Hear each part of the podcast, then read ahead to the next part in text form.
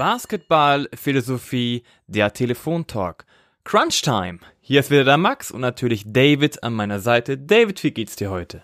Hi Max, ja, mir geht's sehr gut, danke dir. Ähm, ich freue mich wirklich sehr, dass wir die Zeit gefunden haben für eine neue Folge. Ja, es ist tatsächlich sehr viel los, irgendwie sehr viel um die Ohren. Der Sommer ist nicht unbedingt so entspannt, wie man sich vielleicht manchmal wünschen würde oder sowas, aber äh, alles gut und ich bin froh, dass wir jetzt mal Zeit gefunden haben, wieder zu sprechen. Ähm, wie geht's dir denn und wie sieht dein Sommer bisher so aus? Du, mir geht's gut. Wie gesagt, ich bleibe ja bei meinem Verein. Ich freue mich auf diese neue Saison. Aber ich finde auch, dass wir jetzt ein echt spannendes Thema haben und deswegen lass uns direkt loslegen. Was meinst du mit Crunch Time überhaupt? Ja, genau. Also ich denke, es wäre ein wichtiges Thema, das wir, das wir mal anschneiden sollten. Nämlich, ähm, ich habe ich hab viel darüber nachgedacht in letzter Zeit, darüber, dass ich meine, man kann natürlich immer auf die auf die taktischen Dinge schauen und so, und das mache ich ja sehr gerne. Äh, aber es gibt ja dann auch noch die anderen äh, Dinge, die halt entscheidend sind. Und da kann man halt nicht alles einfach irgendwie nur über System oder Taktik erklären oder so, sondern viele Spiele werden ja einfach auch anders entschieden. Und wenn man sich vor allem Basketballspiele anschaut, vor allem in, in Ligen, die halt, also man sieht ja sehr, sehr viele Ligen jetzt zum Beispiel, äh, in, in Deutschland oder in Europa auch, also ich meine, wenn wir jetzt die Euroleague-Saison anschauen, die abgelaufen, also Euroleague-Saison, was war das, was man jede Woche gehört hat von allen Leuten, die mit der Liga zu tun haben oder die die Liga verfolgen, sei es jetzt aus Journalistenbereich, sei es von Coaches, sei es von Fans. Ja, die Liga ist so ausgeglichen. Ne? Äh, das, was haben wir in der, was sehen wir aktuell in der, in der BBL? Wir sehen dass die Liga super ausgeglichen ist, dass super viel Qualität, super breite Qualität doch ist, äh, dass die Playoffs, die sind super spannend. Ja, da, da hat jedes, jede Mannschaft hat da Schwierigkeiten ähm, gegen gegen Teams zu gewinnen, ja, und, und das ist auch da setzt sich auch nicht unbedingt immer nur der höhere Seed durch. Wir haben gesehen, Alba Berlin ausgeschieden gegen Ulm, Bayern München ausgeschieden gegen Ulm. Ähm, wir haben Oldenburg gegen Ludwigsburg gesehen, die über fünf Spiele gegen super ausgeglichene Serie, äh, wo auch dann im Endeffekt die ähm, vielleicht die bis kleinen Underdogs mit Ludwigsburg gewonnen haben. Ja, also super ausgeglichene Ligen sehen wir. Die Pro A-Saison äh, war ja, die, die stärkste und ausgeglichenste Pro aller Zeiten. So äh, Teams kamen, jedes Team hat gegen jeden gewinnen oder auch verlieren können, so gefühlt. Äh, all dieses, all das sehen wir jedes Jahr so gefühlt aufs Neue, dass die Competitive, äh, das Level an Competition, das wächst jedes Jahr und äh, die Ausgeglichenheit an Qualität, die Breite der Qualität wächst. Und wo, wo, wozu führt das im Endeffekt, dass wir immer mehr knappe Spiele sehen? Also die meisten Basketballspieler, die man sich jetzt so hier ähm, in Deutschland und Europa und so anschaut, werden, sind eigentlich Spiele, die erst am Ende entschieden werden. Das heißt jetzt nicht, jedes Spiel wird mit Buzzerbeater entschieden oder so, aber bei, bei den allermeisten Spielen geht man ins vierte Viertel rein äh, und man weiß noch nicht, wer das Spiel gewinnen wird. Ja, also es gibt halt einfach diese Spiele, die, die, die so mit ins vierte Viertel gehen mit zehn Punkte Unterschied oder weniger wo alles komplett offen ist eigentlich. Und dann ist die, und, und, und dann ist halt die Frage, okay, wenn wir jetzt in der Liga sind, wo wir nicht den Luxus haben, hey, wir sind so viel besser als alle anderen, dass wir äh, ins vierte Viertel gehen und wir führen schon mit 20 Punkten und das Ding ist so gefühlt durch, äh, sondern wir gehen eigentlich in jedes vierte Viertel und müssen dann, und wir müssen uns einfach, wir haben uns einfach nur in eine Position gebracht, um das Spiel zu gewinnen. Aber wir müssen jetzt eben den letzten und den wichtigsten Schritt noch gehen, nämlich das Spiel tatsächlich am Ende zu gewinnen. Äh, dann, dann ist das, denke ich, einfach so ein Riesenthema. Wie kann man dafür sorgen, dass man ähm, von diesen ganzen engen Spielen am Endeffekt genug Spiele gewinnt, so dass man dann die, die sportlichen Ziele erreichen kann. Also die sportlichen Ziele seien es äh, wie auch immer sie halt gelegt sind, ja, sei es der Kampf um eine Meisterschaft, die Playoffs, sei es gegen, um in der Liga zu bleiben, etc. Ähm, ich denke, das ist eine super wichtige Frage, der man nachgehen äh, muss irgendwie. Und da, da bin ich gerade so ein bisschen dabei und versuche zu verstehen, ähm, welche Faktoren sind so am wichtigsten und wie kann man vielleicht halt auch sich am besten darauf vorbereiten, ähm, solche Spiele kon konstant für sich äh, mehrheitlich zu entscheiden, so dass man im Endeffekt die, die Resultate auch holt. Äh, und ich meine, da gibt es, denke ich, sehr, sehr viele Einflussfaktoren, die da eine Rolle spielen. Und viele kann man vielleicht auch nicht einfach coachen. Ja, also zum Beispiel ähm, hat man eine sehr junge Mannschaft oder eine super erfahrene Mannschaft. Äh, und Leute, solche verschiedenen Faktoren können da eine Rolle spielen. Aber das ist so ein bisschen das Thema, worüber ich mir Gedanken mache. Ähm, und da können wir, das können wir auf jeden Fall auch noch vertiefen dann. Und, und ich hoffe, dass wir da einen interessanten Austausch auch finden. Ähm, aber ja, das ist jetzt mein, mein erster Eindruck oder meine Einführung jetzt mal in das Thema. Jetzt, wenn du das hörst, was ich gerade gesagt habe, was, was sind dann so Gedanken, die dir dazu kommen? Oder hast du auch schon so sogar irgendwie eine Meinung oder sowas dazu, wo du sagst, hey, ja, habe ich mir auch schon Gedanken gemacht und hey, das ist der Weg, wie ich das mache? Also ich finde erstmal hast du es gut eingeleitet. Ähm, ich würde mal sagen, Crunch-Time, wenn wir wirklich Crunch-Time nehmen, ist meistens ja so, also im Fernsehen heißt es immer Crunch-Time letzten zwei Minuten. Ich habe immer so das Gefühl, Crunch-Time die letzten vier. Ja, also das ist irgendwie bisschen weiter gefasst. Und natürlich ist das so die Frage, ja, wie, wie schafft man es, sagen wir jetzt die letzten zwei Minuten meinetwegen, so hinzubekommen, dass man ja selber am Ende des Tages, so blöd es klingt, einen Punkt mehr hat als der Gegner. Und mehr geht's nicht am Ende des Tages. Wenn es heißt, wir wollen Crunchtime gewinnen, geht es darum, dass wir einen Punkt mehr machen als der Gegner. Und klar, das ist eine extrem gute Frage, die du dir stellst. Und äh, die, die stelle ich mir auch immer wieder. Ja, wir hatten in der Saison tatsächlich Spiele, wo wir mit 40 Punkten verloren haben, ja, da habe ich mir jetzt diese Frage nicht gestellt. Aber ähm, danach, als wir uns wieder gut gefangen haben, waren die Spiele auf einmal wieder enger. Und dann ging es natürlich genau darum, wie schafft man es, die letzten zwei Minuten oder letzten vier Minuten zu gewinnen. Ja, nichts anderes Ziel am Ende des Tages im Basketball. Es gibt kein Unentschieden, es geht ums Gewinnen. Und es ist tatsächlich, würde ich sagen, ein Punkt, der aus mehreren Faktoren entsteht. Du hast schon gesagt, Taktik ist so ein Ding, ja klar. Also wenn das System oder insgesamt das nicht funktioniert, wird es schon mal schwierig werden. Also du musst dich natürlich auf deine eigene Taktik verlassen können, aber auf der anderen Seite gehört auch dazu, was macht der Gegner, ja. Du musst dich also schon anpassen irgendwo, dass du ja am Ende des Tages die Lücken findest, also die Schwächen findest, die der Gegner hat oder deine Stärken einsetzen kannst, damit du in dem Moment, wo es wirklich drauf ankommt, einfach den letzten Punch setzen kannst, in Anführungszeichen. Allerdings glaube ich, dass der wichtigste Punkt, wenn ich jetzt so an, an unsere Ergebnisse denke jetzt, ist der wichtigste Punkt der Kopf. Der Kopf, die Erfahrung, das Selbstbewusstsein und, und die Selbstsicherheit, dass egal was kommt, man immer was draufsetzen kann, aber vor allem die Selbstsicherheit zu gewinnen. Wenn ich mir jetzt nämlich ein Spiel angucke, das war vor ein paar Wochen, wo wir in zwar in die Overtime gekommen sind, also da geht es ja auch um Crunch ja, es gibt schon ein Unentschieden Anführungszeichen, aber wir waren in den letzten äh, zwei Minuten zwei Punkte, nee, fünf Punkte hinten oder so. Ja, das ist ja auch so, so der Punkt, wo, wo es irgendwie darum ging. Aber wir hatten lustigerweise da zwei Minuten vorher eine Auszeit, wo es darum ging, hey Leute, wir sind zehn Punkte hinten. Also das schon gesehen, wir haben schon ein bisschen aufgeholt gehabt. Ja, äh, aber wir haben alles Gefühl gehabt, wir gewinnen das Ding. Und darum ging auch die Auszeit nur positiv zu bestärken, dass wir das holen können. Also ja, also manchmal brauchst du in den letzten vier Minuten oder zwei Minuten gar keine Auszeit nehmen, ja, wenn du dieses Grundgefühl hast. Das heißt, das ist ein wichtiger Punkt.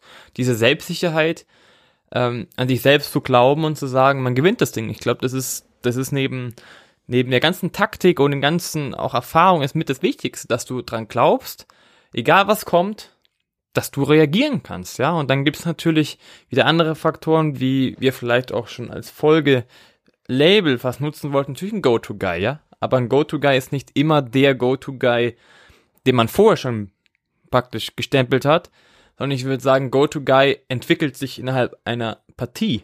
Deswegen ist bei mir auch immer so, ja, so eine gewisse, ähm, gewisse Rotation hat man im Kopf, ja, wie, wie man ein Spiel spielen will. Aber die letzten vier Minuten sind für mich die High-Performer des Spiels. Darum geht's. Oder die letzten zwei Minuten vor allem. Darum geht's, die Performer reinzusetzen, die in der Drucksituation A, die, die meiste Erfahrung haben, aber vor allem B, am besten performt hat innerhalb des ganzen Spiels, wo einfach die Formkurve ganz nach oben zeigt. Ähm, das ist das eine, ja, also du brauchst die Go-To-Guys des Spiels äh, eigentlich auf dem Feld. Du brauchst die Go-To-Guys, die durch mehrere Situationen gegangen sind, wo wir Thema Erfahrung sind. Aber es kommt natürlich auch auf so Themen an, wie zu richtigen Momenten Auszeit zu nehmen und dann vielleicht nochmal zu reagieren auf den Gegner, um einen gewissen Rhythmus zu brechen oder deinen eigenen zu verstärken. Also im allerletzten Saisonspiel haben wir mit fünf Punkten verloren und eine Minute 30 vor Spielende habe ich mir die Frage gestellt, ob ich jetzt eine Auszeit nehme oder nicht. Das haben wir mit unseren Assistenten besprochen. Und am Ende habe ich entschieden, es dass wir es nicht machen. Dass wir keine Auszeit nehmen, weil wir gedacht haben, wir nutzen die später. Aber dann kam praktisch der Run des Gegners und wir haben das Spiel am Ende des Tages mit fünf Punkten verloren. Also würde ich sagen, es war ungefähr mein, mein Fehler, einfach da in die Auszeit zu nehmen, nochmal zu besprechen, weil es ist das. Du brauchst Klarheit, du brauchst Sicherheit, du brauchst ähm, vielleicht auch eine gewisse Einordnung des Spiels. Und das war mein Fehler in diesem Moment. Ja, du musst einordnen, in welchem Rhythmus wir sind. Wer ist gerade, also welchen Run? Am Ende des Tages ist es geht um den letzten Run des Spiels. Ja, wer hat den letzten Run? Oder was kannst du dafür tun, dass du den letzten Run bekommst? Und wie gesagt, das ist so mein erster Eindruck oder meine erste Formulierung, würde ich sagen, zu dem Thema. Es gibt viele, viele, viele Faktoren, die dazu führen, in der Crunch-Time zu gewinnen. Und jetzt nochmal zu dem Beispiel von vorher, wo wir gesagt haben, ich brauche keine Auszeit. Ja, wir haben es in die Overtime geschafft. Und da war es ja wieder Overtime, wieder Crunch-Minuten. Aber da war es so klar einfach, dass wir es in die Overtime geschafft haben, dass wir auch die letzten zwei Minuten in der Crunch-Time, also in der Overtime, ganz klar für uns entschieden haben. Und da brauchst du zum Beispiel keine Auszeit. Ja, also es, es geht um Run, es geht um Selbstbewusstsein, es geht um Kopf, es geht um Taktik, es geht um Gegner, es geht um sehr, sehr, sehr viele unterschiedliche Faktoren. Mhm. Ich denke, du hast gerade sehr, sehr viele sehr gute Punkte angesprochen und ich versuche jetzt mal das bisschen einzuordnen und da auch ein bisschen auf die einzelnen Punkte einzugehen. Also das, der erste Punkt, den du gemacht hast, ähm, bezüglich Taktik. Ich denke, das ist ein super interessantes Thema, über das ich dann auch noch ein bisschen mehr sprechen möchte, weil mein, mein ähm, Eindruck ist, dass Taktik in diesem ganzen Thema eine sehr untergeordnete Rolle spielt. Ja, so ist mein Eindruck.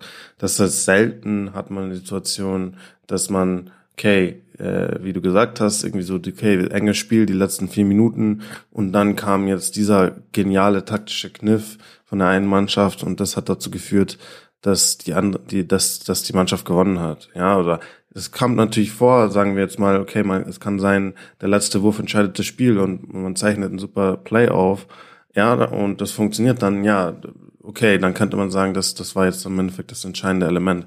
Aber häufiger, häufiger ist es ja genau diese anderen Dynamiken, die du angesprochen hast. Also das, was äh, zwischen den Ohren passiert. Ich denke, das ist erstmal so was ganz, ganz Wichtiges, was du gesagt hast, was man festhalten sollte. Das ist einfach ein sehr, sehr ähm, kopflastiges Thema einfach auch ist. Das Selbstbewusstsein spielt eine große Rolle.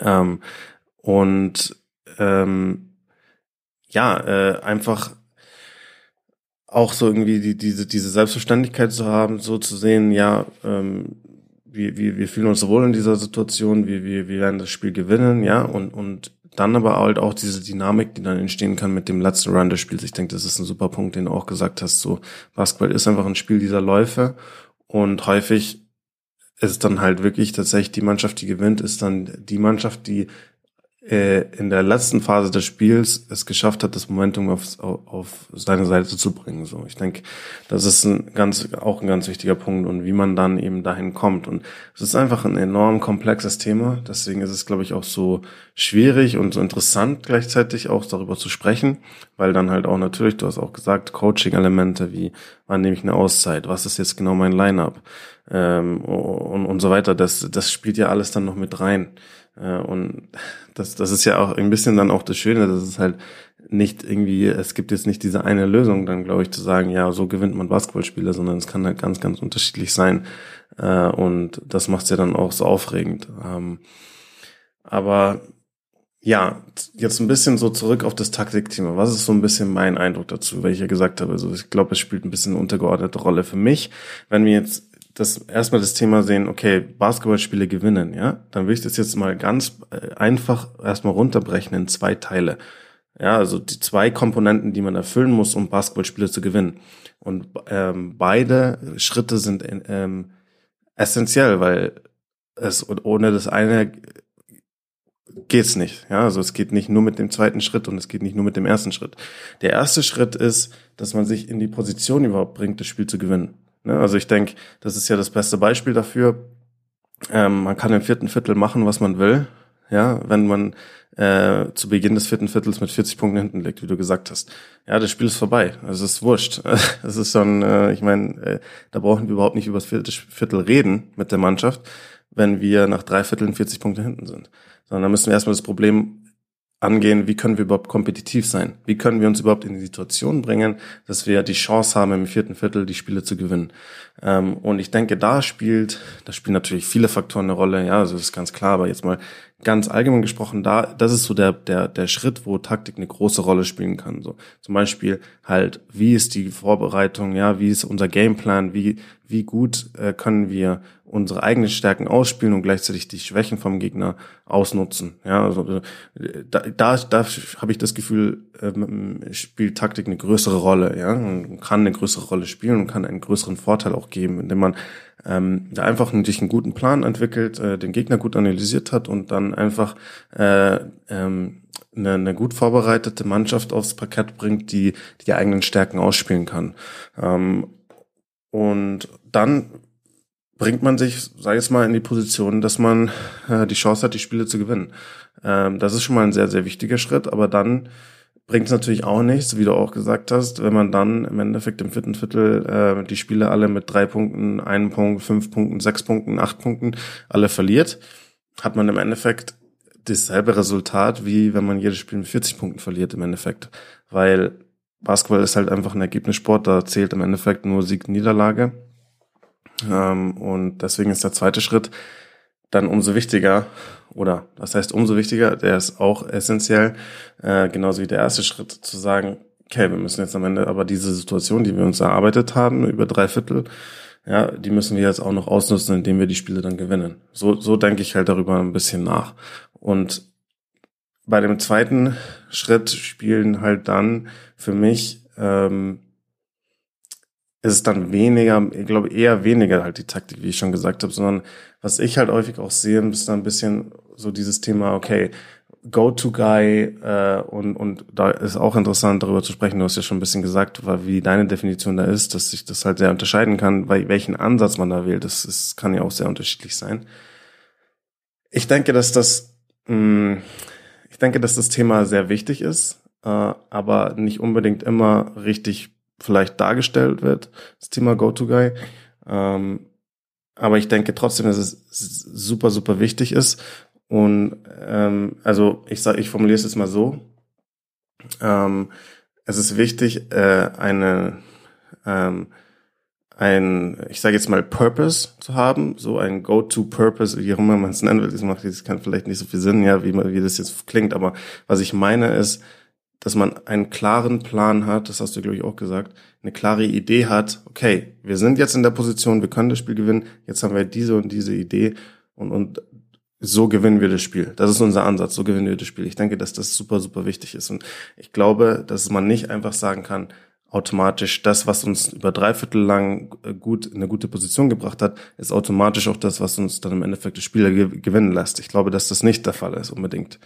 Ähm, und, äh, deswegen bin ich auch eben der Meinung, dass sich häufig ein bisschen auch das Spiel halt verändern muss dann, wenn es um sowas geht. Und da will ich auch mit dir noch mehr drüber sprechen. Äh, und das zweite große Ding, das ich sehe, äh, ist, dass es wichtig ist, das Spiel zu vereinfachen auch. Also wenn wir jetzt gerade über Veränderungen sprechen, die ich finde, die häufig nötig sind, sollte, eine es sollte ein bisschen eine Vereinfachung stattfinden. Von es sollte simpler sein, so dass man die Spieler weniger nachdenken ähm, und einfach nur, okay, was ist ein simpler, effektiver Weg, unsere größten Stärken jetzt auszuspielen, unsere, unsere Spieler in die richtige Position zu bringen und dem Gegner maximal weh zu tun. Ich glaube, das ist so ein bisschen der Ansatz, den ich ein bisschen auch rausfiltere bei Teams, die das sehr erfolgreich machen. Abgesehen von den Faktoren wie Erfahrung und so, die du, die dann halt dazu noch eine Rolle spielen, die man halt nicht so leicht einfach herzaubern kann, ja. Aber das ist so ein bisschen mal jetzt halt der, der nächste Schritt, den ich sehe. Äh, und mich würde interessieren, was, was du dazu sagst. Simpel, also Simpli, Simplität heißt es, glaube ich, oder? Ja, ich glaube schon.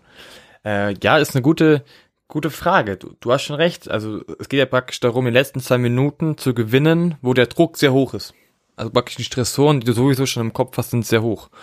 Und dann ist der Schritt natürlich zu sagen, ich mache an sich die Sachen, die ich vorgebe, einfacher, finde ich an sich sehr logisch.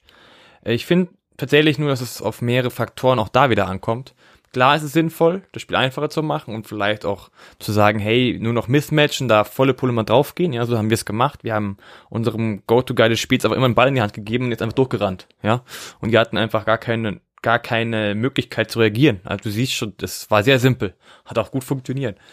Aber es ist, glaube ich, nicht immer so, sozusagen, dass es immer nur die Simplizität ist. Ich glaube auch, dass das viel damit zu tun hat, wie wohl sich die Mannschaft damit fühlt, beziehungsweise auch mit dem Gegner fühlt. Also klar, es ist, es ist an sich ja simpler. Wenn du etwas runterbrichst und damit Punkte machst, ist es ja perfekt, klar.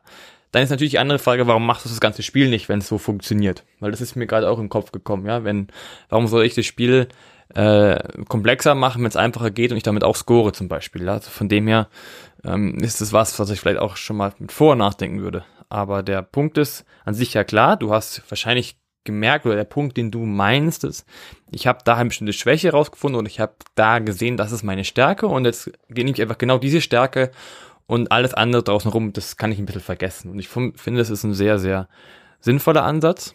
Was ich auch im Kopf habe, ist aber auch trotzdem, dass es sein kann, dass wir deswegen auch gut funktionieren, weil wir als Team gerade gut funktionieren.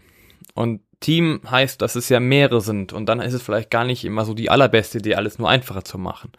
Klar, es geht darum, dass vielleicht da ein schnellerer Wurf genommen wird und und da einfach schneller abgezogen wird und äh, am Ende des Tages bin ich aber jemand, der soll das, dann würde ich sagen, das kann man vorher so machen, äh, weil vorher noch weniger Stressoren zu haben, ist ja auch cool, also es hilft ja auch weiter. Ähm, aber wie gesagt, es kommt aufs Team drauf an. Also ich überlege gerade, äh, wir haben ein Team, wo wo klar, wo unser Go-To-Guy auf dem Feld ist und, und die Situation halt mit dem einen, weil er einfach durchgerannt ist, perfekt. In der anderen Situation, wo wir aber insgesamt einfach bis zum Ende des Spiels auf unserem Niveau jetzt einfach taktisch ausgeglichen waren und die einfachen Lösungen einfach nicht funktioniert haben, sondern man es nur übers Team lösen konnte, finde ich, muss halt trotzdem die Komplexität, Komplexität irgendwo bleiben. Aber nochmal, es hat da was zu tun mit dem Spielgeschehen. Also wenn es simpler geht, gerne simpel. Wenn aber sich das Team gerade in einer anderen Situation tatsächlich wohler fühlt, weil einfach die Abläufe nicht so viel geändert werden, weil es das heißt ja nicht, dass das Einfache immer wirklich einfacher für den Kopf ist, sondern wenn du 35 Minuten was Bestimmtes machst, was funktioniert und auf einmal nimmst du praktisch drei, vier Faktoren weg, kann das auch irgendwo Unruhe bringen. Deswegen, ich gebe dir auf der einen Seite natürlich recht, ja, Simplizität ist perfekt, wenn es funktioniert. Manchmal kann es aber sein, dass die Komplexität, die du hast, am Ende des Tages aber auch Erfolg bringen kann, wenn sich das Team damit wohler fühlt. Also es ist immer so eine Abwägung zwischen Sicherheit und Freiheit. Mhm. Ich denke, ähm, also einerseits gebe ich natürlich recht, äh, es gibt nicht diese eine Lösung, dass äh, das automatisch jetzt äh, immer Einfachheit besser ist oder immer Einfachheit führt zu Erfolg, äh, zum Erfolg, wenn man das Spiel einfach simpel macht. Am Ende ist alles gut, natürlich nicht. Äh, und es gibt eben nicht diese eine Lösung, die für alle passt. Aber ich hatte schon, also zu deiner, zu der Frage, die du auch gestellt hattest, von, okay, ähm, warum, äh, wenn es einfach funktioniert am Ende des Spiels, warum das nicht einfach das ganze Spiel machen? Ähm, das ist erstmal eine, die, eine richtige Frage und eine faire Frage und eine, ja, diese Frage muss man sich immer stellen. Ähm, meine Antwort dazu wäre halt aber doch relativ klar so, dass äh, einfach die das Spiel sich ja komplett komplett also für mich ja es kann es nicht einfach nur einen Ansatz geben wie wir spielen weil das Spiel sich einfach so sehr verändert in in in sich ja die Phasen des Spiels wenn wir uns jetzt zum Beispiel eine, sagen wir jetzt mal ähm, äh, wir wollen ähm, am Ende des Spiels ja unseren besten Spieler äh, kreieren lassen, ja, weil der und, und wir, wir spielen dann einfach nur noch äh, simples Pick and Roll, weil der ist ein super äh, kre der kreiert super im Pick and Roll und ähm, äh, er ist derjenige, der sich halt in der Situation wohlfühlt und er kann das Spiel dann dominieren und an sich reißen und kann für mehr für andere kreieren und und und so äh, können wir dann im Endeffekt auch am Ende von Spielen den Vorteil generieren.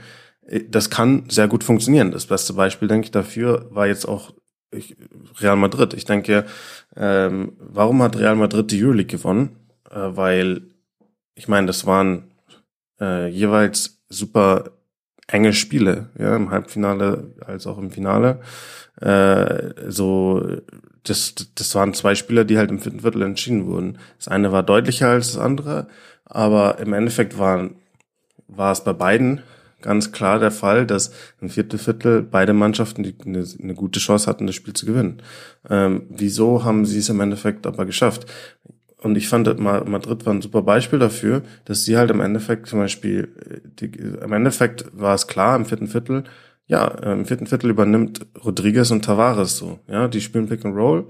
Äh, Rodriguez dominiert den Pick and Roll. Tavares ist eh sowieso dominant. Äh, und das ist unser bestes Play. Das ist unser bester, bester ähm, Ansatz, jetzt so zu spielen im vierten Viertel und alles daraus zu kreieren. Das heißt, seien es Punkte für Rodriguez, seien es Punkte für Tavares oder seien es Punkte für jemand anderen, weil einfach die Defense so, so stark äh, auf das Pick and Roll von den zwei Spielern reagieren muss und wir so mit Freiräume für andere kreieren können. Ja, Aber das war ein ganz, ganz simpler Ansatz, wie und effektiver Ansatz, wie Madrid in diese, in diese Crunch-Time reingegangen ist in, diesen Spielen. Ähm, und ich denke, dass das, das hat super funktioniert. Und dann zurück zu der Frage, die du ja auch gestellt hast, okay, warum nicht das eigentlich die ganze Zeit machen? Ja, wenn aber Madrid eine Mannschaft wäre, die äh, einfach nur 40 Minuten lang äh, Pick and Roll spielen, spielt mit Tavares, äh, dann würde ich sagen, gefährdet es halt den, den ersten Schritt. Den ersten Schritt, den ich gemeint hatte, den es braucht zum, Sie zu, zum, zum Siegen von äh, Spielen. Nämlich die, man muss erstmal kompetitiv sein in der Hinsicht, dass man sich immer in die Position bringt, ähm, im vierten Viertel die Spiele zu gewinnen. Wenn du jetzt aber sagst, okay, Real Madrid spielt in der Euroleague 40 Minuten lang nur Pick and Roll mit Tavares und, und Rodriguez oder halt mit Williams Goss oder so, sonst was, ja, aber hauptsächlich Rodriguez, ähm, dann würde ich sagen, dass sie ähm, zu leicht ausrechenbar halt sind. Ja, weil dann kann sich der Gegner ganz klar nur darauf vorbereiten, auf das, wie wollen wir das verteidigen, wie wollen wir da äh, das möglichst äh, wegnehmen und wie wollen wir denen das, das Leben in diesem Play möglichst äh, schwierig machen. Ja, und dann fehlen, fehlen einem die Antworten. Aber meistens ist es ja so, du musst dich durch das Kollektiv, ja, alle müssen äh, Beitrag leisten. Wir müssen als Mannschaft und unserem besten Punkt sein. So bringen wir uns in Position, das Spiel zu gewinnen und dann nachdem die zum Beispiel der Gegner die ganze Zeit all diese verschiedenen Sachen, ja, wir haben es jetzt Komplexität genannt, verteidigen muss. Und dann ist fünf Minuten vor Ende und dann sagen wir, okay, das war's jetzt, jetzt ab jetzt kommt Rodriguez Tavares und daraus kreieren wir alles dann ist es nicht so, dass der Gegner jetzt eine Woche lang sich nur auf das vorbereitet hat, sondern der Gegner musste sich auf die fünf, sechs, sieben, acht, neun, zehn anderen Sachen vorbereiten, die in den 30 Minuten oder 35 Minuten zuvor passiert sind. Ne? Und ich denke, das ist ein wichtiger Schritt, äh, den man, den man gehen muss, ähm, zu sagen, okay, wir, wir, wir, sind, wir behalten äh, die, die Komplexität, weil wir wollen als Team halt effektiv sein, aber gleichzeitig kann wenn man es jetzt umdreht, ja, das ist auch ein bisschen der Punkt, den ich halt auch rüberbringen will, ist, den ich mich halt frage, ist, okay, wir haben jetzt 35 Minuten vielleicht super tollen Teambasketball gespielt und das war super toll und wir haben uns in super Position gebracht. Ähm, okay, warum machen wir das nicht einfach 40 Minuten? Das kann funktionieren übrigens. Ich meine, ist klar. Ja, wenn man 40 Minuten lang perfekten Basketball spielt, äh, ist super, äh, ist toll und dann gewinnt man auch die Spiele. Also das hat man ja auch zum Beispiel bei Piraeus häufig gesehen, dass sie halt einfach über vier Viertel lang zu gut waren, einfach. Ja, also das waren so Spiele, wo teilweise dabei, wo sie vier Viertel gewonnen haben, aber alle vier Viertel halt so mit vielleicht mit mit mal mit fünf Punkten, mal mit drei Punkten, mal vielleicht nur mit einem Punkt und am Ende gewinnst du mit zwölf Punkten und äh, hast aber eigentlich das Spiel von vorne bis hinten kontrolliert und hast einfach dein, dein Stiefel runtergespielt. Aber das ist ja sehr selten normalerweise und es gibt halt einfach ja zum Beispiel ja dann auch die, Spieler, die halt super effektiv sind, das muss man ja einfach sagen. Super effektiv sind im ersten Viertel, im zweiten Viertel, im dritten Viertel. Aber wenn es halt um alles geht, ja, da fühlen die sich nicht unbedingt wohl. Oder da zögern sie oder da denken sie mehr nach, weil jetzt ist ja mehr Druck und oh, jetzt nehme ich wirklich diesen Wurf oder nicht. Und das kleine Zögern oder das bisschen die Zweifel im Hinterkopf. Und es gibt Spieler, die sind geboren für das Ganze, ne? Also die, die, die, die freuen sich nur darauf, gebt mir den Ball in die Hand und ich mache das gerne. Und ich denke, darauf muss man halt auch ein bisschen schauen und bereit sein, weil wenn man dann einfach sagt, okay, wir lösen das alles halt als Team und wir spielen einfach unseren Stiefel weiter runter, dann kann es halt sein, dass halt dann die Spieler mehr nachdenken, nicht mehr unbedingt zum Beispiel die richtigen Entscheidungen treffen. Vielleicht äh, spielen sie den einen oder anderen Pass zu viel, vielleicht zögern sie zum einen zu viel oder vielleicht gehen sie an die Freiwurflinie und fühlen sich da total unwohl und verwerfen Freiwürfe. Ähm, lauter solche Dinge, die dann halt in solchen engen Spielen, wo die Nerven eine Rolle spielen, entscheidend sein können. Ich glaube, dass es da sehr wichtig ist, dass du halt dann einen ganz klaren Plan auch hast. Und ich denke, das, das kann halt dann auch fehlen bei Teams, die halt sagen, okay, wir wollen das halt alles als Team irgendwie machen und ähm, wir haben, wir spielen einfach genau gleich weiter. Wenn dann äh, Spieler dabei sind, die aber halt mehr machen sollen, als sie eigentlich bereit sind oder sich wohlfühlen zu tun und gleichzeitig Spieler, die halt gerne mehr machen würden, die gleichzeitig aber eigentlich nicht genug tun, wenn ich, wenn das so Sinn macht, wie ich sage. Also das ist ein bisschen so dieses Dilemma, was ich sehe. Und deswegen bin ich ein bisschen der Meinung, dass es, dass man halt auch ein bisschen sich dann anpassen muss, spezifisch für die Situation, unabhängig davon, ob das davor gut oder schlecht funktioniert hat, was man gemacht hat. Ja, ich verstehe das. Das ist, wie gesagt, ja ähnlich wie der Punkt vor mit diesem Overtime-Beispiel.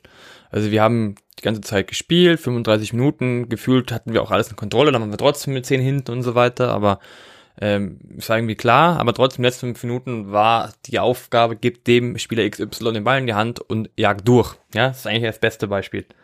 Also das, ähm, der Rest hat dann praktisch mehr von der Verantwortung abgegeben, war jetzt was klar, es geht darum, wir müssen das Spiel gewinnen und vor allem, das ist der Spieler, der hat Bock darauf, einfach am Ende des Tages das Ding in die Häuser zu bringen und äh, das hat uns ja am Ende des Tages den Sieg geholt. Also es ist ja genau das, was du gerade sagst und was sich unterstützt. Ähm, deswegen, ich gebe dir vollkommen recht. Der einzige Punkt war halt, es kann sein halt, sowas wie Olympiakos Piraeus gibt's halt, ähm, dass es trotzdem manchmal auch läuft, einfach weiter zu spielen. Ja, aber das kommt immer, ich finde, es kommt aufs Team drauf an. Wenn du halt ein reines Team, Team, Team bist, ja, also wo, wo einfach das Team besser ist als die Individuen, die Individuen in, in dem Team selber, ja, dann ist es vielleicht die Idee trotzdem zu sagen, wir müssen es als Team lösen. Ja? Wenn du aber natürlich sagst, wir haben die ein, zwei extremst guten Spieler da drin, ja klar, dann gib ihnen den Ball in der Hand und los geht's. Ja, also, ich gebe dir vollkommen recht. Ich finde, es kommt immer nur drauf an, genau wie du gesagt hast, erstmal auf die Situation, wo bist du gerade, dann und dann aufs Team und dann eben praktisch auf die Schwä Stärken und Schwächen meines Teams und des Gegners. Und aber am Ende des Tages gebe ich dem anders, wie du ja gesagt hast, du musst dich erstmal in die Situation bringen, deswegen machst du es komplexer, weil die anderen dann mehr überlegen müssen.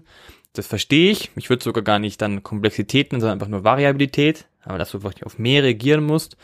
Und dann verstehe ich auch den Punkt mehr. Also du hast am Anfang Variabilität und diese Variabilität nimmst du in den letzten vier Minuten weg und nimmst halt nur noch ein bestimmtes, einen bestimmten Baustein, der praktisch funktioniert. Und dann verstehe ich das sogar noch mehr, was du, was du vorher gesagt hast. Weil es würde für mich bedeuten, übertrieben gesagt, äh, ich habe halt, sagen wir mal, blödes Beispiel, ich habe zehn Plays, die du hinten rückwärts spielen kannst, ja, mit tausenden Sachen halt. Und am Ende ist, haben wir das ganze Spiel halt vari variabel gestaltet, auf jede Dynamik, was kam, auf Presse oder nicht. Und am Ende des Tages haben wir halt nur noch, sagen wir mal, nur ein Play genommen, was ziemlich einfach ist, und haben das die letzten fünf Minuten durchgespielt. Ja? Das ist, was du meinst, oder? Genau, ja. Und das, jetzt sind wir gleich auch auf der gleichen Ebene. Was ich nämlich vorher gemeint habe, war, oder verstanden habe mit, mit Einfachheit, so gefühlt, wir, auf einmal spielen wir als Team und danach gib halt nur noch XY den Ball in die Hand und los geht's, ja. Also das ist dann wirklich für mich simpel. Ähm, aber, also, wie ich es dann verstanden habe, für mich, es ging eigentlich vor mir um die Variabilität und diese Variabilität musste man vereinfachen aus das ein, ein Baustein, der am Ende des Tages dann dazu führt, dass ich sage, in dem Spiel, in den letzten fünf Minuten hat da der, der Gegner die meisten Probleme und ich habe meine besten Stärken drin, deswegen los geht's.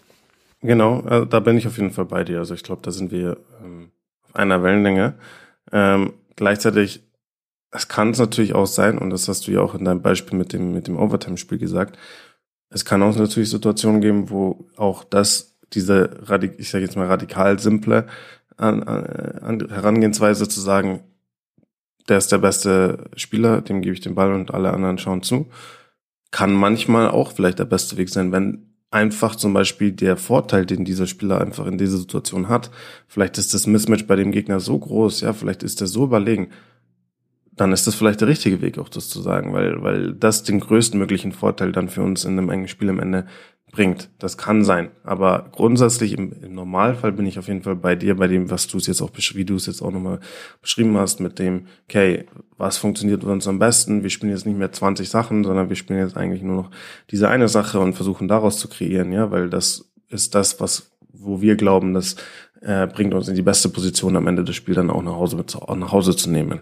Ähm, jetzt das ist vielleicht schon mal ein Teil der Antwort auf die Frage, die ich dir jetzt auch nochmal spezifisch stellen will, weil das ist auch nochmal jetzt eine, eine, weitere Komponente, über die ich mir Gedanken gemacht habe, wo mich deine Meinung auch dazu interessieren würde. Weil du bist ja jetzt auch jemand, der jetzt einen sehr teamlastigen Ansatz hat. Ja, das ist eine Idee vom Basketball ja auch sehr auf der, diesem Teamgedanken basiert. Und das ist ja auch was, also es kann ja ganz unterschiedlich aussehen, wie ein Team Basketball aussieht.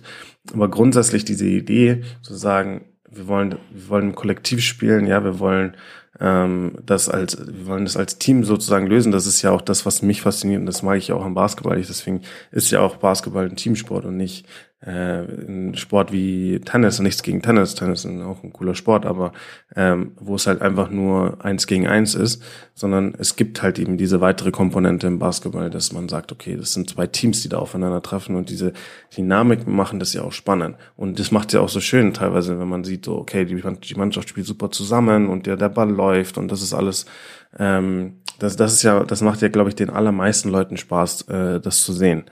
Jetzt ist die Frage ein bisschen, wie ähm, ist dann so dein ein, ein, äh, Ansatz, wenn du sagst, okay, wir wollen, weil das haben wir jetzt gerade ja auch etabliert, okay, wir wollen es nur ein bisschen vereinfachen oder wir wollen es ein bisschen herunterbrechen dann in den letzten Minuten, wir wollen zu unserer besten Option gehen vielleicht. Und häufig, das kommt natürlich dann auch noch dazu, dass Teams dann, also der Gegner dann häufig auch gegen Ende des Spiels mehr switchen vielleicht als sonst. Ja, es kann sein, muss nicht, muss natürlich nicht sein. Äh, häufig verlangsamt sich das Spiel dann halt natürlich nochmal sehr am Ende. Und Teams switchen, wie gesagt, mehr ähm, äh, Teams, ähm, man Teams spielen halt auch weniger Optionen, ja, so wie wir auch gerade gesagt haben, okay, wir gehen jetzt zu unserer besten Option. Gleichzeitig weiß dann natürlich auch die Verteidigung jedes Mal dann im Endeffekt, was kommt. Weil man hat das jetzt dreimal in Folge gespielt, wenn spielst du das ein viertes Mal in Folge zum Beispiel, ja, dann wissen die schon, was kommt und dann ähm, ist es jetzt auch, dann verlangsamt dich das natürlich auch noch mal mehr, weil man dann halt auch mal vielleicht eher zu der zweiten, dritten, vierten Option gehen muss und ein bisschen ähm, mehr kreieren muss dadurch. Und häufig führt es ja auch dazu, dass dann das Spiel halt deutlich, deutlich mehr stagniert. Also der Ball läuft weniger, ja, und es wird mehr, mehr ein Eins gegen Eins, auch wenn man das grundsätzlich jetzt nicht unbedingt äh, sagt, okay, du spielst jetzt Eins gegen Eins. Häufig führt das aber dazu, dass es dann so endet. Ne? Und jetzt ist ein bisschen so die Frage, wie kann man, kann man da irgendwie einen Spagat finden, zu sagen und eine Balance finden, zu sagen, ja, wir wollen das Spiel runterbrechen, aber wir wollen gleichzeitig weiterhin als Team irgendwie agieren. Äh, und das ist ein bisschen widersprüchlicher eigentlich in sich. Das widerspricht ja auch ein bisschen den Punkten, die ich vorhin gesagt habe. Äh, aber gleichzeitig, ja, das ist trotzdem irgendwie so eine Frage, wo ich sage, kann es da einen effektiven Ansatz geben, wo man sagt, man ähm, bleibt seiner Identität irgendwie treu, ja, äh, aber gleichzeitig für, bringt man sich trotzdem gezielt, noch gezielter in die Position, die man eigentlich auch kommen will. Das war ja auch das, worüber wir jetzt die ganze Zeit gesprochen haben. Ähm, ich habe da jetzt keine, ja, so unbedingt salonfähige Antwort darauf. Das ist eine Frage, die ich mir auch tatsächlich stelle. Ich denke, dass es komplex ist. Was ist da deine Meinung dazu? Oder was, was sind deine Gedanken dazu? Also wenn ich daran denke, vor allem in den letzten zwei Minuten, ist es eine Kombination zwischen Auszeit, Kopf und Einwurfplays, blöd gesagt. Äh, also was meine ich damit? Also klar, in engen Situationen finde ich, ist es wichtig, wenn man sich nochmal sammelt und nochmal Klarheit bekommt. Ich glaube, das ist ein wichtiger Punkt. Klarheit um, um die Situation, Klarheit um die Sache, Klarheit um die Stärken, Klarheit um die Schwächen. Also was wollen wir jetzt wirklich genau machen? Klar, wir haben es eigentlich vorher schon gesagt, simpler machen, aber es geht um Klarheit am Ende des Tages, weil Klarheit vereinfacht viel im Kopf. Ja, also es ist nicht nur simple Taktik, sondern auch Simplität im Kopf. Und sagen wir mal so, wenn ich jetzt klar, ich habe eine Minute noch habe und ich habe einen Einwurfplay, will ich eigentlich darauf gehen, den besten Shooter zu haben, um einen Wurf zu nehmen, ja, einen schnellen Abschluss zu haben. Aber das ist ja dieser, das ist ja wieder dieser, das ist so eine Mischung aus Team und Einzelding. Aber halt natürlich, wie du innerhalb des Teams es schaffst, äh, den, den besten Werfer frei zu bekommen. Ja, das ist ja, aber wie gesagt, das ist ein Einwurfplay. Andererseits, was ich mir gerade gedacht habe bei deiner, deiner Antwort beziehungsweise deiner Formulierung, dass es viele Spieler gibt, ähm, die einfach sehr, sehr übermannt sind mit dieser Situation, egal wie oft sie sie schon gemacht haben. Und deswegen wir bei, bei dem größten Fokuspunkt sind für mich ist, ist der Kopf. Und Kopf bedeutet in dem Fall ähm, von Positivität zu ich traue mich zu hinzu und ich glaube deswegen auch der Punkt vor, den du genannt hattest mit den Spielertypen, die dafür gemacht sind. Es geht eine Positivität, auf der anderen Seite die Angst vor Fehlern.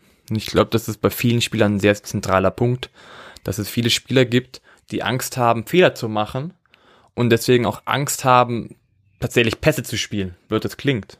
Ähm, diesen Teambasketball deswegen sogar zu verlangsamen, weil man Angst hat, dass ja ein, ein Pass an sich äh, nicht gefährlich ist, vielleicht für einen Korb, aber ich dadurch einen Turnover kassieren kann und dann ich ja noch mehr im, im Rückstand noch mehr Druck habe. Ich glaube, also ja, der Punkt Druck oder eben das, was zwischen den Ohren passiert, ist einfach der zentrale Punkt. Und deswegen, jetzt ist ja die andere Frage, wie schaffst du es trotzdem vielleicht, also als Team das Ganze hinzubekommen? Es geht wirklich darum, ein bestimmtes Wohlbefinden in die Situation zu haben. Ja, ein bestimmtes Selbstvertrauen in die Situation zu haben. Also ich habe das Gefühl, dass es bei mir im Team Spieler gab, die fanden das total geil und andere haben dann ein bisschen mehr gestruggelt in der Situation.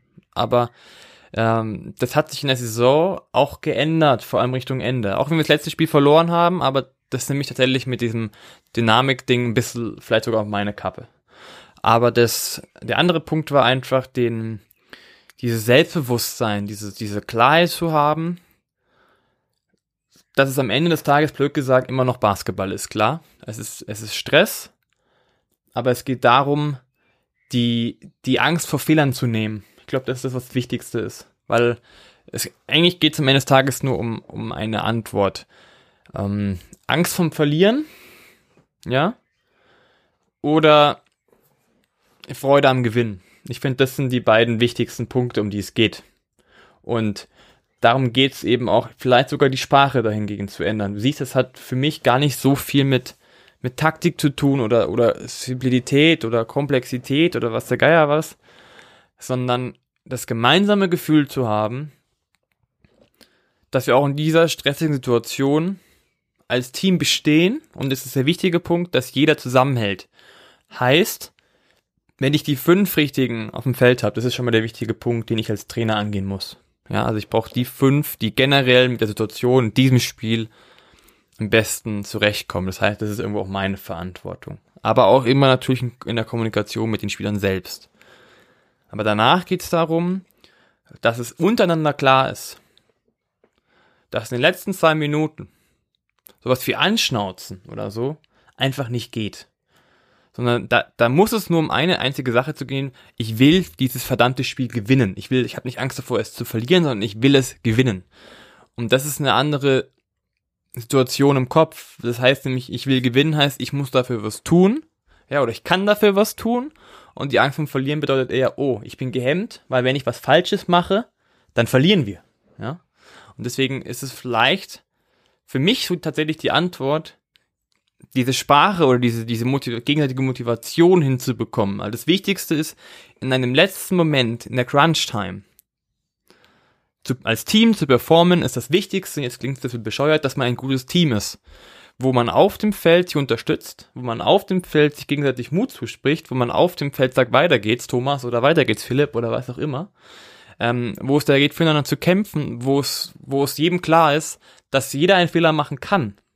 Weil nur weil man jetzt sich weniger traut, heißt es nicht, dass man weniger Fehler macht immer, sondern es können die Fehler genauso passieren.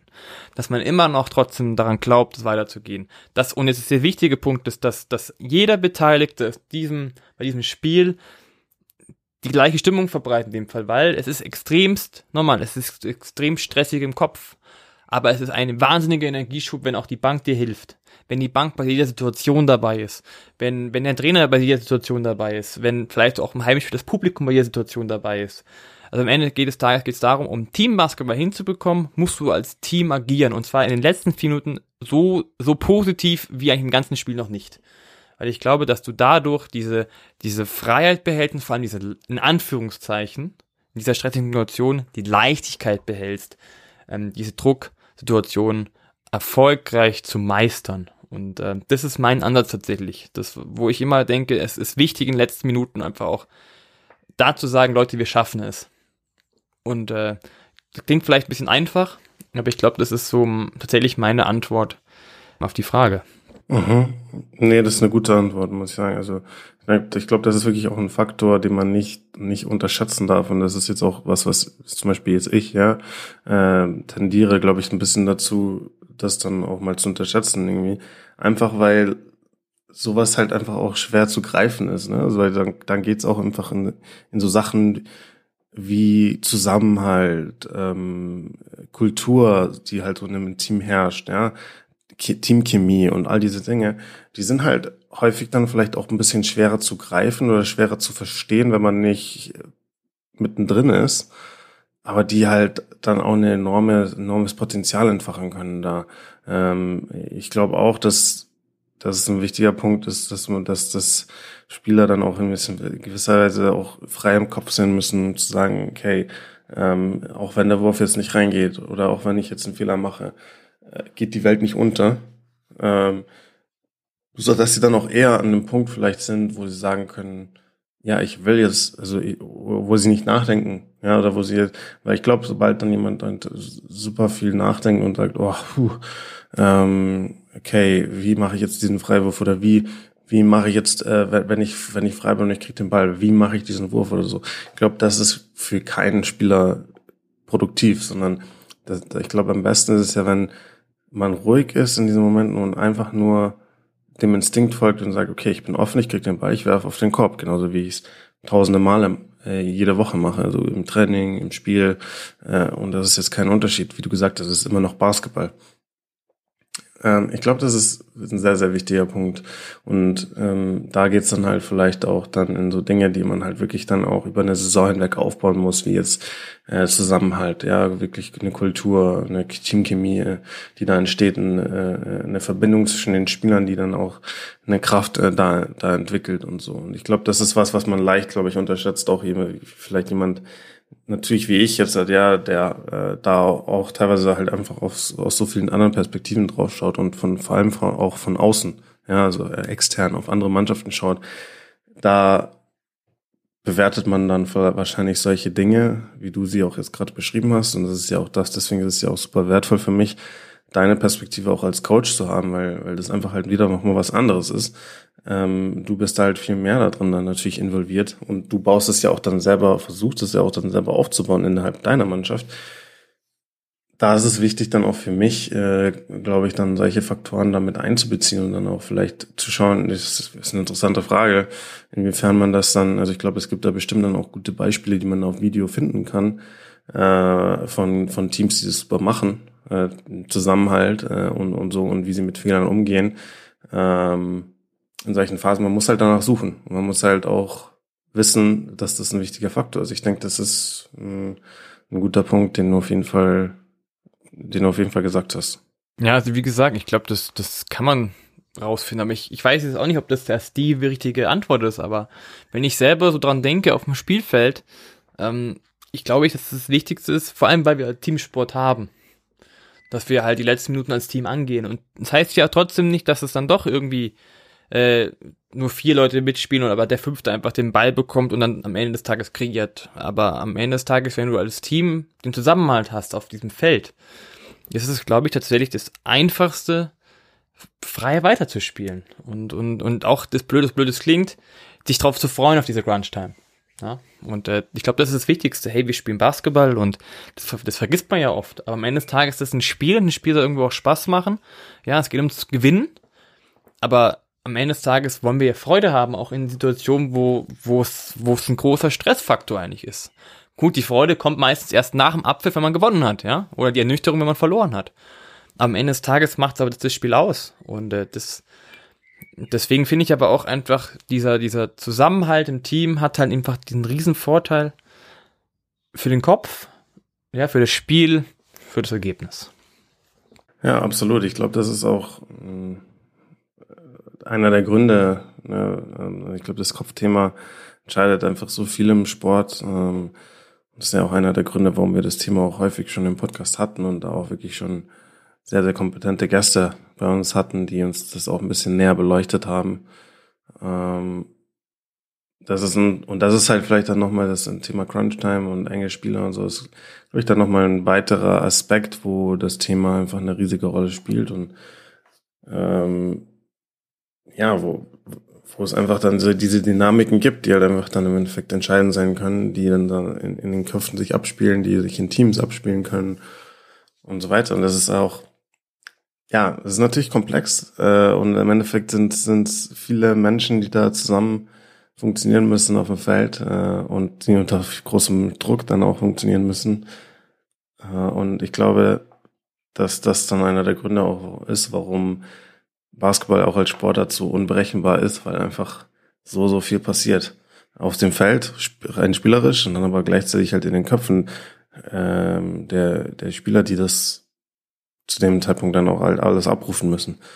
Ähm, aber es war jetzt mal, glaube ich, ganz gut, äh, sich darüber also ganz offen mal auszutauschen und einfach auch Gedanken mal ein bisschen zu machen über das Thema, äh, weil es ist ja dann doch ein sehr entscheidendes, entscheidendes Ding. Und wenn man es halt irgendwie schafft, im Kontext von der eigenen Mannschaft eine, einen Weg oder eine Lösung zu finden, die einen relativ konstant in eine gute Position bringt, dann halt durch solche engen Spiele für sich zu entscheiden. Ich glaube, dass das einer der wichtigsten Punkte ist für, für eine erfolgreiche Saison, weil das bringt halt auch uns zurück zu dem, was ich am Anfang gesagt habe. Die allermeisten Spiele werden halt eng sein. Ja, und, und, und ähm, ich meine, das, das, es müssen ja nicht immer nur die letzten zwei Minuten sein für mich. Ähm, ich würde sogar die Crunch-Time noch weiter fächern, wenn ich ehrlich. Also für mich, wenn ich so Basketballspiele schaue, die eng sind, ja, also die so im vierten Viertel eng sind, für mich beginnt schon das Spiel sich zu verändern und das Spiel schon in der Richtung von, es ist bald vorbei zu gehen, beginnt teilweise schon ab sechs Minuten vor Ende. Spätestens fünf Minuten vor Ende. Und äh, viele Spiele äh, werden auch, finde ich, schon quasi entschieden, obwohl sie, also so sechs, fünf Minuten, vier Minuten, drei Minuten vor Ende. Und da sind schon super wichtige Dinge passiert, bevor die letzten zwei Minuten überhaupt angefangen haben. Aber trotzdem war es ein total enges Spiel auf Mr. Schneider so. Also deswegen, also das ist, glaube ich, ein, ein, ein ganz, ganz wichtiges Thema, was nicht nur jetzt irgendwie, ähm, okay, die Spiele betrifft so, okay, letzten 30 Sekunden und, und ein, ein Punkt hin oder her, also so ein Ein-Punkt-Spiel, sondern das betrifft, finde ich, die allermeisten Spiele, die sechs Minuten vor Schluss bei plus oder minus sechs Punkten sind. Äh, ja, also da, da passiert so viel äh, und, und da und da werden so viele Spiele entschieden, dass man, dass das, glaube ich, wirklich ein Thema ist, wo man, was man ganz intensiv angehen muss und wo man wirklich einen Weg finden muss, irgendwie, um zu schauen, was, was funktioniert am besten, weil die Teams, die halt konstant diese Spiele für sich entscheiden können, ähm, das wird nicht immer passieren, aber wenn man halt es einfach schafft, da eine Mehrzahl der Spiele zu gewinnen und auch relativ konstant eben das einfach abrufen zu können, das, das bringt einem im Endeffekt dann in der, in der sportlichen Wertung enorm nach vorne, weil das wirklich auf die, sag ich jetzt mal, 80 Prozent der Basketballspieler zutrifft, dieses Szenario. Ja, also wie gesagt, da gebe ich dir komplett recht. Und ich glaube, das ist ähm, am Ende des Tages ja auch irgendwo das Ziel unseres gesamten Trainings. Ja? Also, dass wir in der richtigen Situation performen können äh, und uns auf die jeweiligen Situationen des Spiels einlassen können. Und eben dann, wie du gesagt hast, die Crunch-Time-Momente für uns zu nutzen und nicht für den Gegner. Und wenn wir das je öfter wir das machen, desto erfahrener sind wir in der Situation und desto, äh, desto erfahrener wir in diesen Situationen sind, desto wohler fühlen wir uns und je wohler wir uns fühlen, desto besser und desto mehr Crunch-Time-Siege werden wir holen. Oder?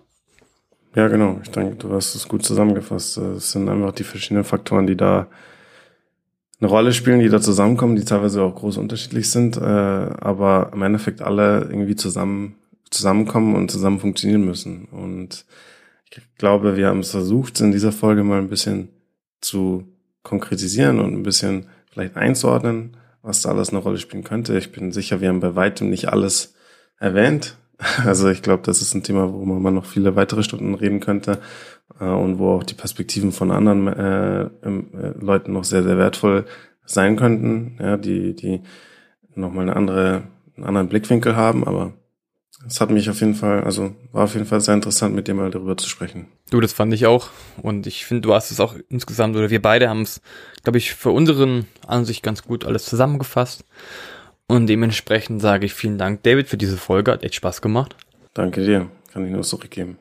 Und dementsprechend jetzt wieder die Frage, was denkt ihr dazu, ja? Was ist für euch in der Crunch-Time wichtig? Vielleicht wollt ihr es uns ja erzählen oder ihr habt andere Gedanken darüber. Und dementsprechend war das die Folge Crunch Time. Bis zum nächsten Mal. Ciao.